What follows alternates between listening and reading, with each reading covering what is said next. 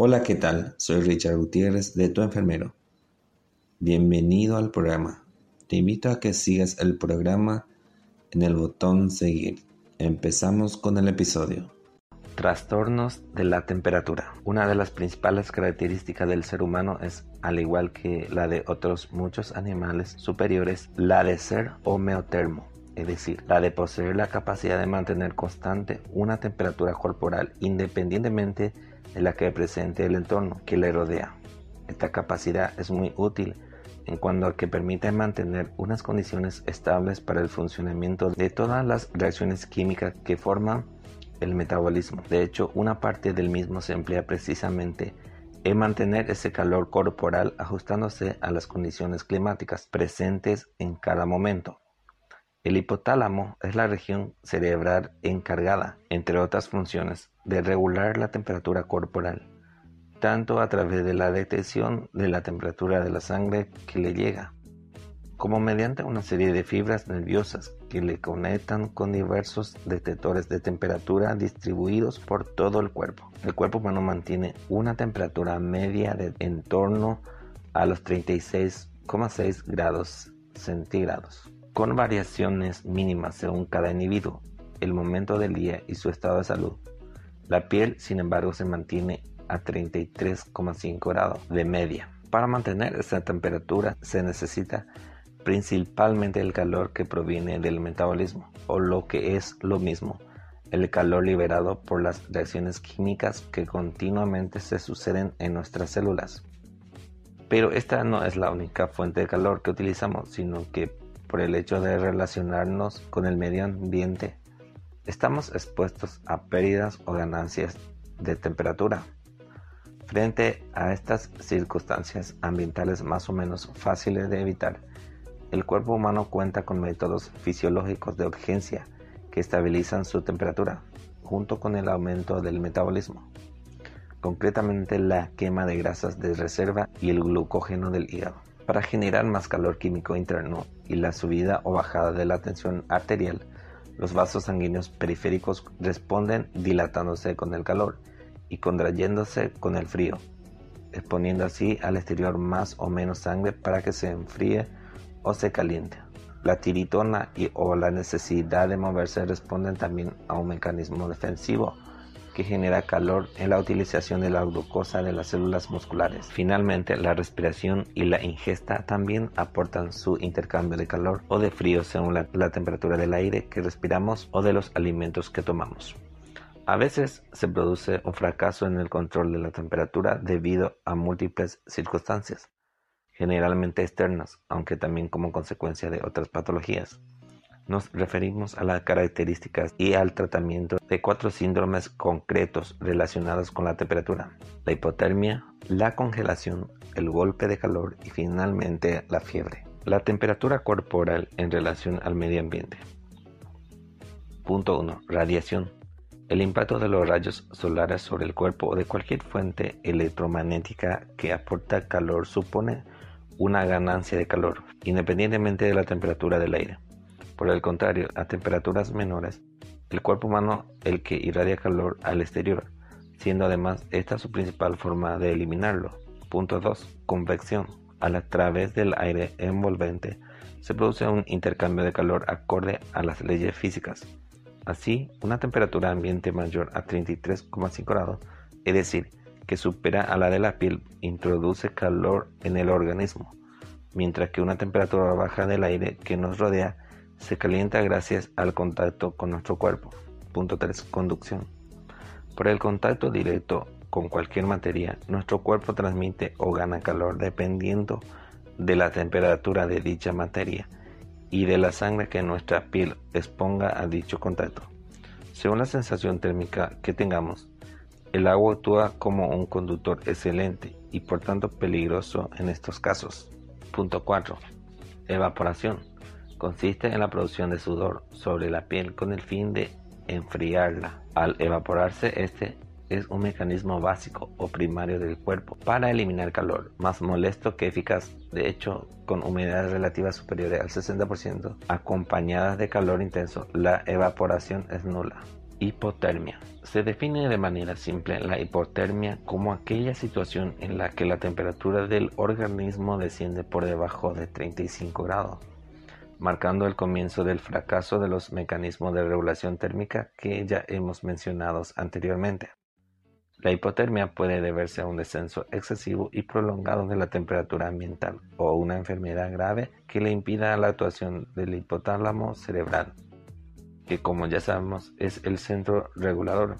Además del simple hecho de exponerse al frío, existen varias circunstancias que pueden agravar la respuesta al mismo y producir por tanto hipotermia y congelación con mayor facilidad.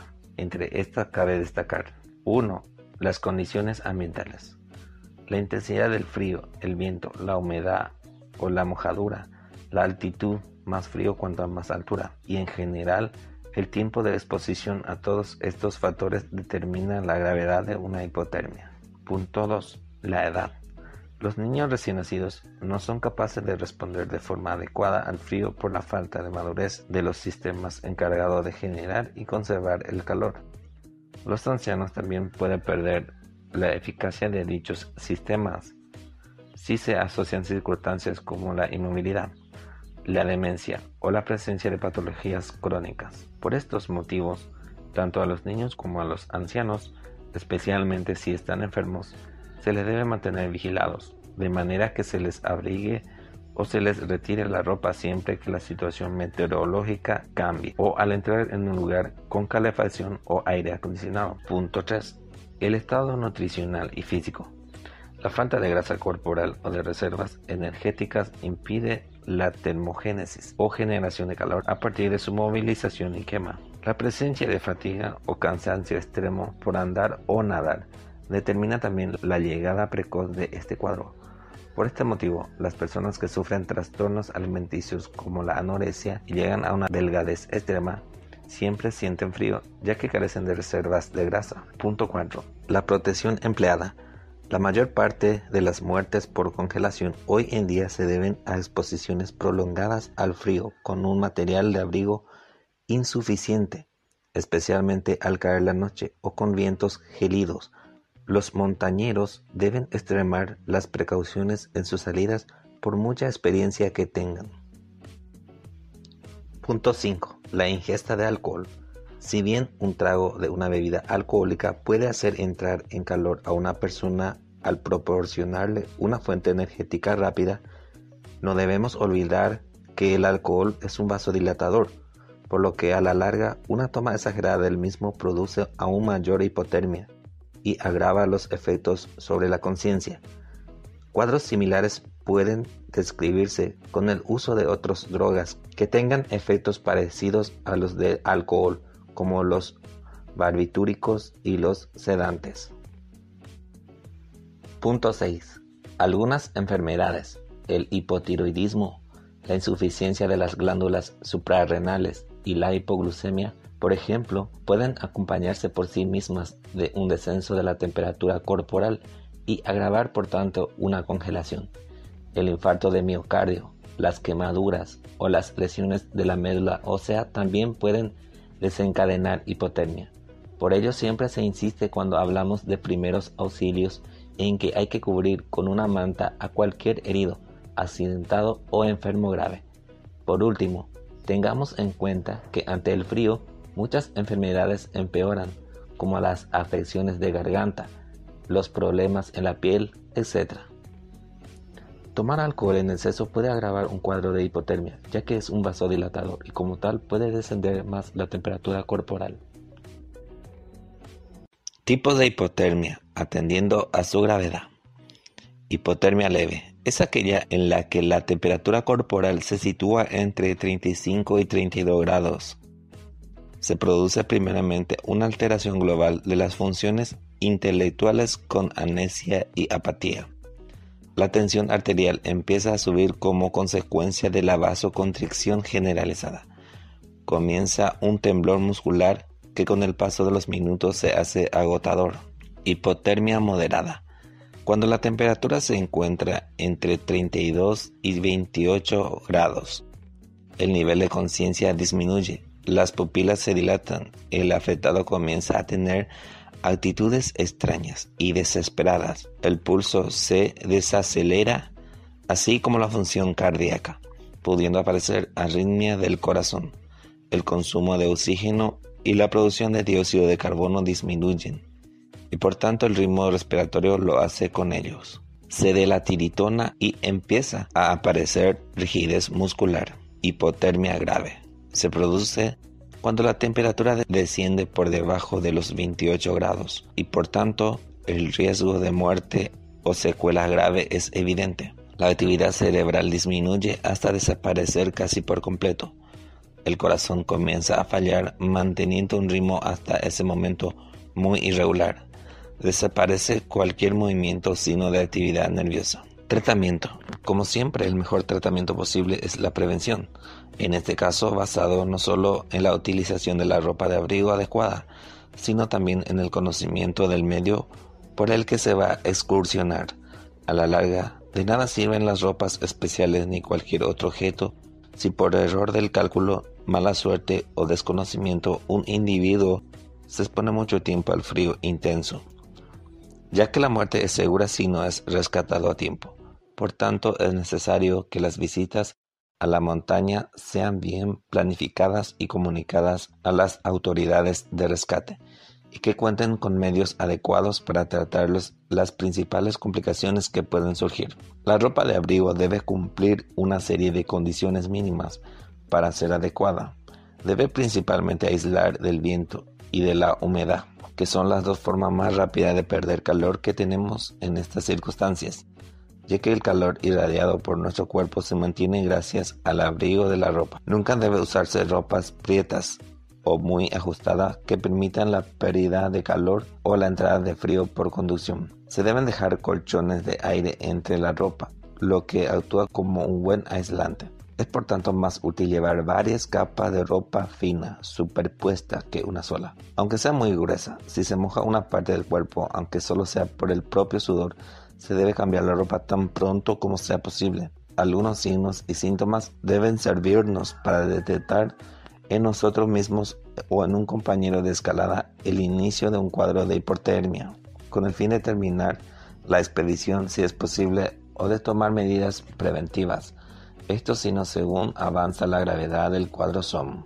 Punto 1.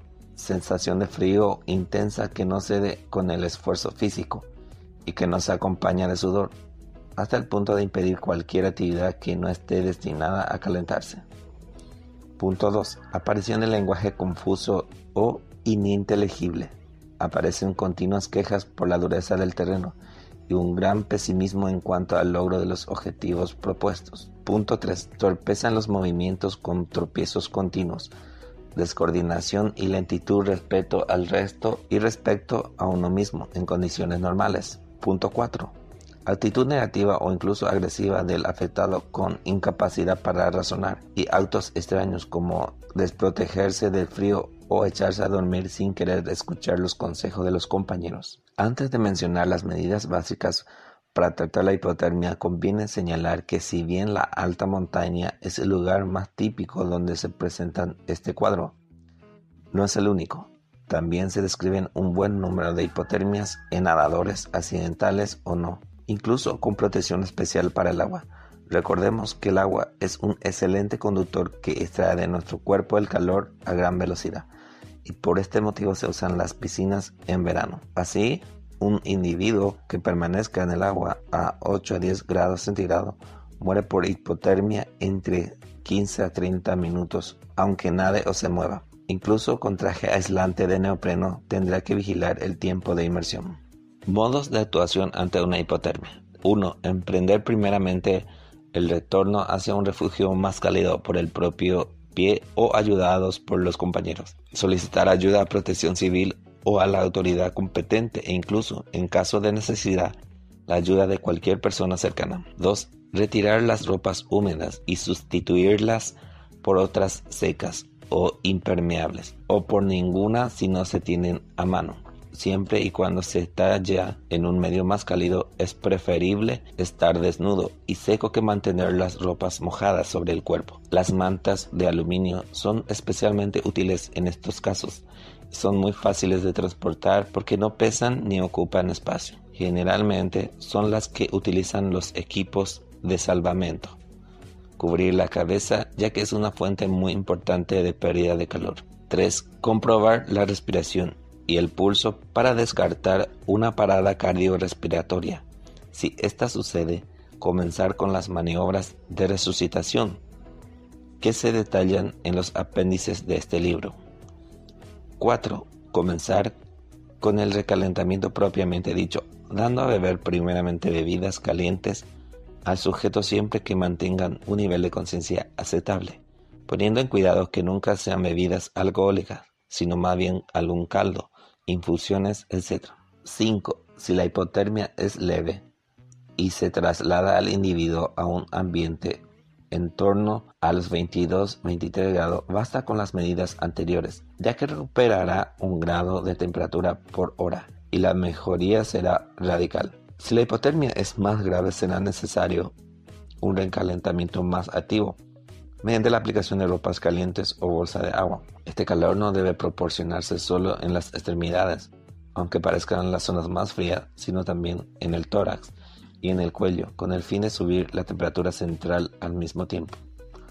6. Nunca se debe sumergir al individuo en agua caliente si existiese dicha posibilidad, ya que pueden producirse trastornos cardíacos fatales.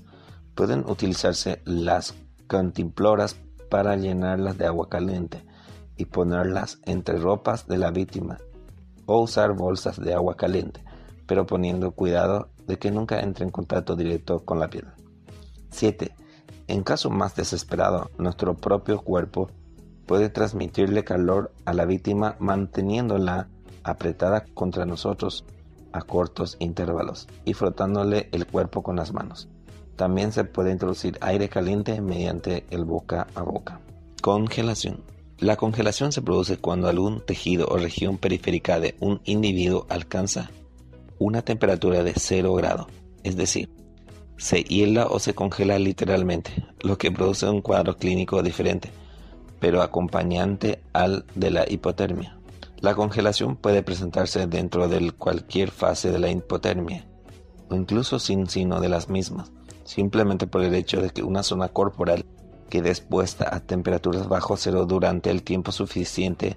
Así, un montañero puede mantener una temperatura central aceptable mientras que los dedos de sus manos o de sus pies se están congelando, probablemente sin que ni siquiera se dé cuenta. También la nariz y las orejas pueden congelarse con facilidad, ya que son parte del cuerpo que están alejadas del sistema de irrigación sanguínea, y por ese motivo también es fácil que sintamos frías las manos y los pies o que nos enrojezcan la nariz o las orejas cuando hace frío mucho antes que cualquier otra parte del cuerpo. Los casos graves, cuando un tejido se congela, se forman cristales de hielo a partir del líquido celular, lo que desemboca en la destrucción de la célula y la afectación de las terminaciones nerviosas y de los vasos sanguíneos que llegan a la zona. Al romperse la vascularización, los tejidos progresivamente se mueren o necrosan, proceso que puede durar incluso semanas, llegándose desgraciadamente a veces a las amputaciones para prevenir la gangrena. En un primer momento, la congelación se acompaña de adormecimiento o acorchamiento de la zona, para con posterioridad aparecer un profundo dolor. En los casos más leves en los que no llega a producirse realmente la congelación, pero sí la exposición al frío prolongado de las extremidades, aparecen típicamente dos tipos de lesiones. Punto 1. Los sabañones o pernios son lesiones de los dedos y el dorso de la mano secundarias a frío seco y más típicas de mujeres jóvenes, especialmente con antecedentes de enfermedades reumáticas articulares. La lesión principal subyacente es sobre las terminaciones nerviosas y los vasos sanguíneos, lo que se manifiesta en la piel como placas eritematosas, que después se tornan violáceas, picor, edema y dolor con pérdida de sensibilidad. Punto 2.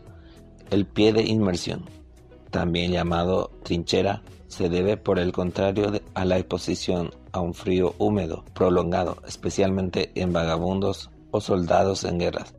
De forma típica, la región afectada se torna fría, azulada y edematosa, pudiendo aparecer después ampollas y úlceras. Si no se remedia a tiempo se produce una gangrena final similar a la de las congelaciones. El proceso de descongelación debe mantenerse durante varias horas, pese a que parezca que la zona retorna a la normalidad. Al aplicarse calor y comenzar a ceder el cuadro se restablece la circulación sanguínea y la sensibilidad, lo que provoca la llegada del dolor. Es entonces cuando erróneamente se abandonan muchas veces los tratamientos. Las congelaciones graves en las que se demora el traslado a un centro hospitalario pueden complicarse sobremanera con trombosis, edemas, dolores intensos e infecciones y, pese al tratamiento oportuno que se establezca para cada una de ellas, ser necesaria finalmente la amputación múltiple de falange. Como se recomienda siempre, lo mejor es tomar medidas preventivas, no exponiéndose innecesariamente a bajas temperaturas. Y si no queda más remedio que hacerlo, tomar la precaución de utilizar ropa y materiales adecuados para la protección general y muy especialmente de dedos, nariz y orejas. Modos de actuación ante un caso de congelación. 1 evitar la utilización de la zona congelada, es decir, no caminar sobre pies que hayan sufrido este cuadro ni utilizar las manos salvo lo imprescindible.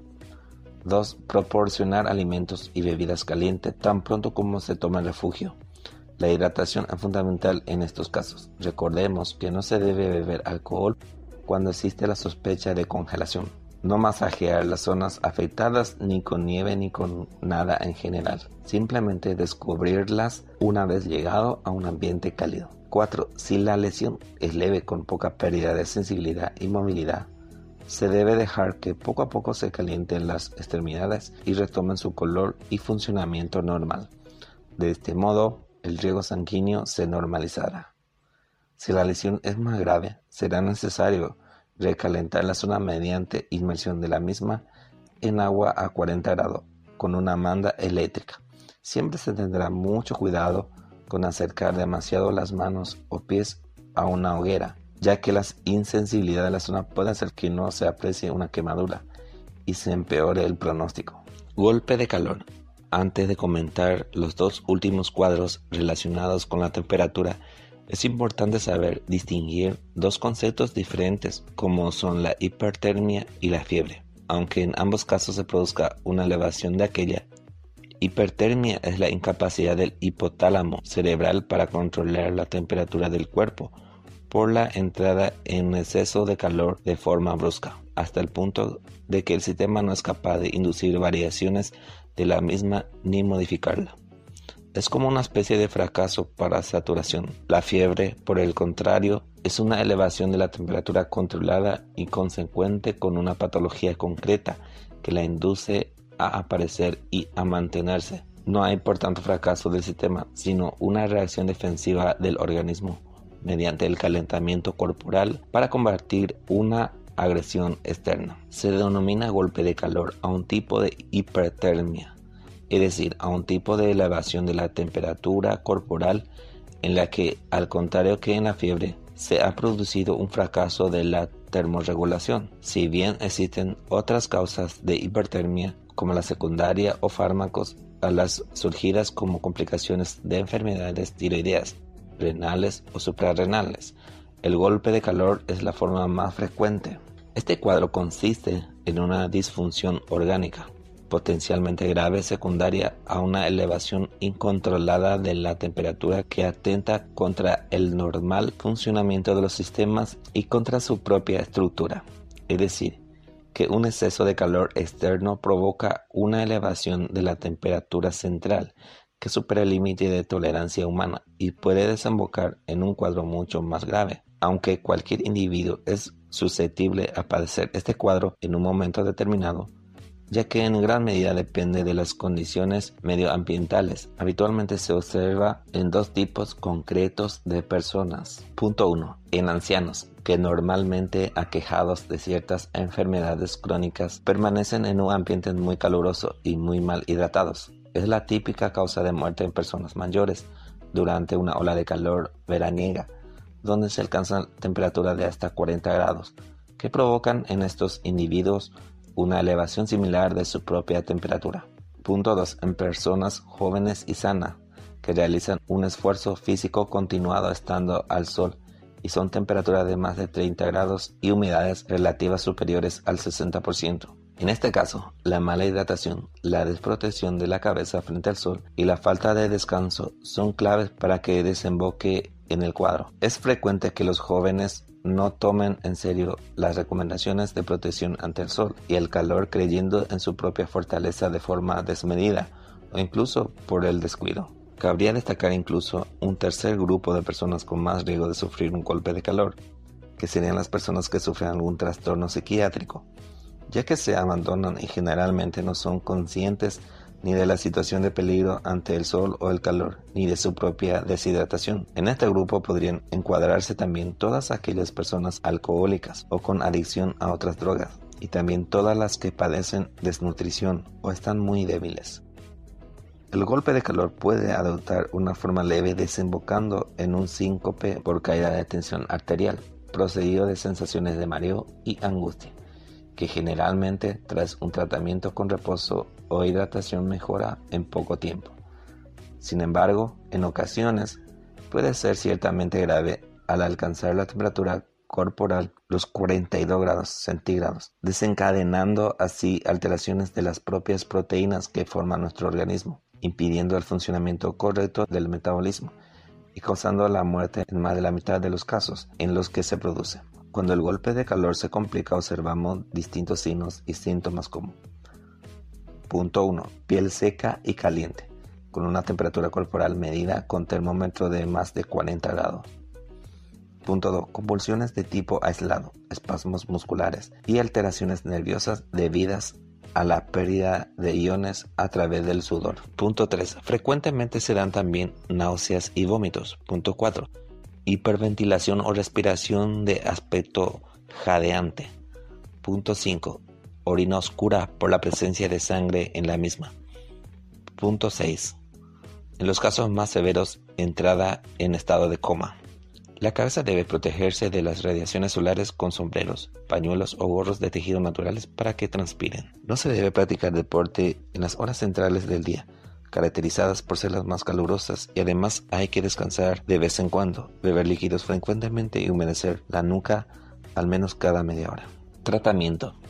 Se trata de una patología evitable con medidas de protección lógicas frente al sol y en general frente al calor no se deben realizar actividades físicas intensas durante las horas centrales del día ni en ambientes excesivamente húmedos. La actividad debe ir precedida en cualquier caso de la toma de líquidos abundantes. Nunca café ni alcohol. Durante el ejercicio se debe descansar cada 30 minutos para protegerse del sol, refrescarse la nuca y beber moderadamente. Es importante proteger el cuerpo con ropa fina que transpire pero que también proteja del impacto directo de los rayos solares. Modos de actuación ante un golpe de calor. Situar al afectado fuera del impacto del sol, a la sombra o fuera de la habitación caldeada. 2. Darle bebidas isotónicas o agua en su defecto, siempre que esté consciente. 3. Proporcionarle aire fresco mediante ventilador, abanico o llevarle hasta donde sabemos que existe aire fresco o acondicionado. 4. Secar el sudor de la piel y humedecérsela después con paños de agua fríos. Colocar una bolsa de hielo en la nuca, en las axilas y en el tórax. 5. Si el cuadro es extremadamente grave con pérdida de conciencia, se puede proceder a dar baños de agua con hielo. 6. En el hospital, si no cede la hipotermia con todas las medidas anteriores, se procederá directamente a enfriar el organismo con lavados gástricos o peritoneales con suero helado. En cuanto a los ancianos, hay que mantener sus habitaciones frescas y aireadas dentro de lo posible. Además, hay que asegurarse de que beben los suficientes líquidos, siendo especialmente útiles en estos casos las bebidas isotónicas. Conviene que salgan a andar a última hora del día cuando baje el calor. Un golpe de calor o cualquier tipo de hipertermia debe ser trasladado al medio hospitalario para supervisión y tratamiento dada la alta mortalidad que conlleva. Fiebre.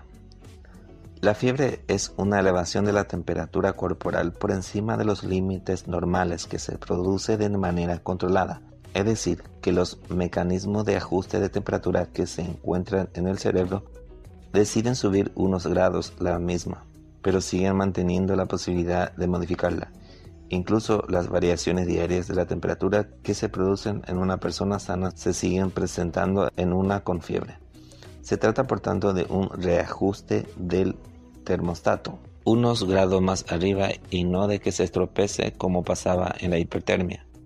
Se trata de un mecanismo defensivo frente a las infecciones con el objeto de dificultar las condiciones de vida de los gérmenes e impedir su reproducción y extensión, al igual que sucede con la tos o la inflamación. Por poner dos ejemplos, la fiebre es más molesta que útil, si bien es un magnífico signo de alarma para detectar enfermedades y controlar su evolución, generalmente las infecciones víricas producen fiebres más altas que las bacterianas. Otras causas de fiebre pueden ser traumatismos cráneoencefálicos, tumores evolucionados, vasculitis o fiebres inducidas por ciertos fármacos. Cuando el hipotálamo detecta ciertas toxinas producidas por los gérmenes es cuando decide comenzar con la elevación de la temperatura como respuesta. Para ello ordena generar calor extra a partir de las fuentes de reserva hasta alcanzar el punto deseado. Pero la fiebre es un síndrome que se acompaña de otros signos y síntomas de forma progresiva según se instaura. Punto 1. Se produce un vasoconstricción y un enfriamiento de las extremidades, lo que se manifiesta como escalofríos y temblor.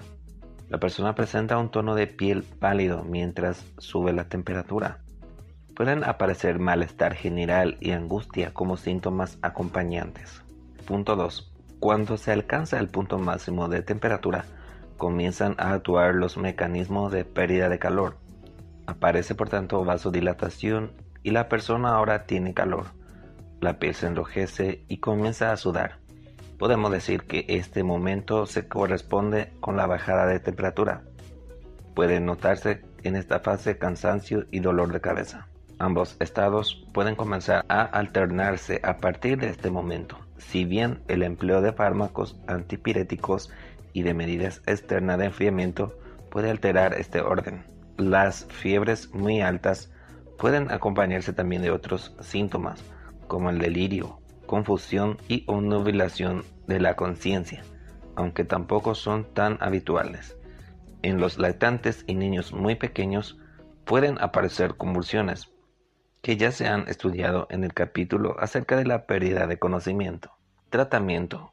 Como decíamos anteriormente, la fiebre es un signo molestoso que se tiende a tratar en todos los casos en la actualidad, aunque la mayoría de las veces la fiebre no aporta mucho desde el punto de vista defensivo, no conviene olvidar que nos informa acerca del estado general de la infección y de su evolución. Por tanto, el deseo de bajar de cualquier modo una fiebre baja o febrícula tampoco es recomendable. Al eliminar la fiebre con antipiréticos, dado que estos fármacos son también analgésicos, podemos enmascarar un cuadro peligroso que parece curado, al desaparecer tanto la fiebre como el dolor. Cuando el diagnóstico inicial o aproximado de la infección que se padece esté realizado o se sospeche claramente, procederemos al tratar la fiebre. En primer lugar, recurriremos a los antipiréticos o también llamados fármacos antitérmicos. Cuando se comienzan a tomar fármacos de este tipo, es conveniente seguir una pauta fija y al menos durante los primeros días tomarlos a las horas establecidas, se tenga o no fiebre es más sencillo mantener la temperatura baja que bajarla cuando se dispara. Cuando con los tratamientos habituales la fiebre no cede o se eleva por encima de 41 grados.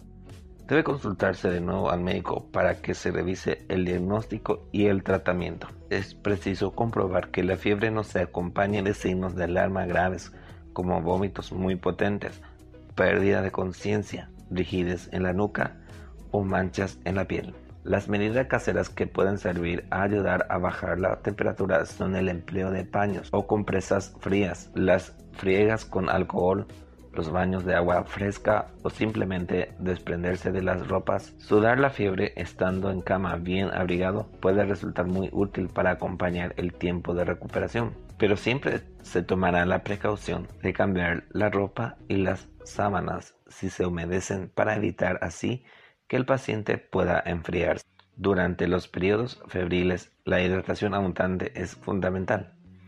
Además, no se debe olvidar que la habitación de un enfermo debe estar bien ventilada, procurando hacerlo sin que éste se resienta por el frío. Los niños pequeños suelen tener cuadros de fiebre más alta que los adultos, incluso aunque la enfermedad no revista gravedad alguna. Su tratamiento siempre bajo la supervisión del pediatra. Será el mismo que el de los adultos, pero con antipiréticos y antitérmicos infantiles y con medios más físicos como los baños. A pesar de los cuadros febriles exagerados, los padres deben conservar la calma y seguir las instrucciones del personal sanitario. Eso sí, cuando se observe en un niño fiebre alta sin causa aparente, siempre será obligada la visita médica. Antipiréticos y antitérmicos más frecuentes. Punto 1. Paracetamol. Posee propiedades analgésicas y antipiréticas, pero no es un antiinflamatorio, como ocurre con la aspirina. Se trata de un fármaco seguro y eficaz tanto en adultos como en niños, siendo solo las afectaciones hepáticas su única contraindicación posible. Se puede emplear en casos de fiebre rebelde o dosis hasta un gramo de cada 6 horas. Aspirina. El ácido acetilsalicílico es también un potente antitérmico, aunque su empleo ha sido desplazado en los últimos años por el paracetamol, sobre todo en niños, donde se puede asociar a ciertos síndromes hepáticos. Además, existen muchas personas alérgicas a su principal componente químico, lo que le hace más impopular. Como todo antiinflamatorio, este ácido puede dañar la mucosa digestiva y asociarse a úlceras y hemorragias. No obstante, es un medicamento eficaz que suele utilizarse para tratar el dolor y la fiebre. La dosis recomendable es de 500 miligramos cada 6 horas en los adultos. Punto 3. Otros antiinflamatorios. Ibuprofeno, naproxeno, diclofenaco, pirocican, keterolaco en general el resto de fármacos de este grupo actúan como antitérmicos por el mismo mecanismo de la aspirina y como ella presentan sus mismos riesgos secundarios. El más conocido de todo es el ibuprofeno, un analgésico, antipirético y antiinflamatorio, cuya dosis en los adultos se establece entre 400 y 600 miligramos cada 4 o 6 horas. Punto 4. Metamisol magnésico empleado comúnmente como analgésico, posee también una importante actividad para descender la fiebre y afecta muy poco al sistema digestivo. En adultos, la dosis es de 1 o 2 gramos cada 8 horas.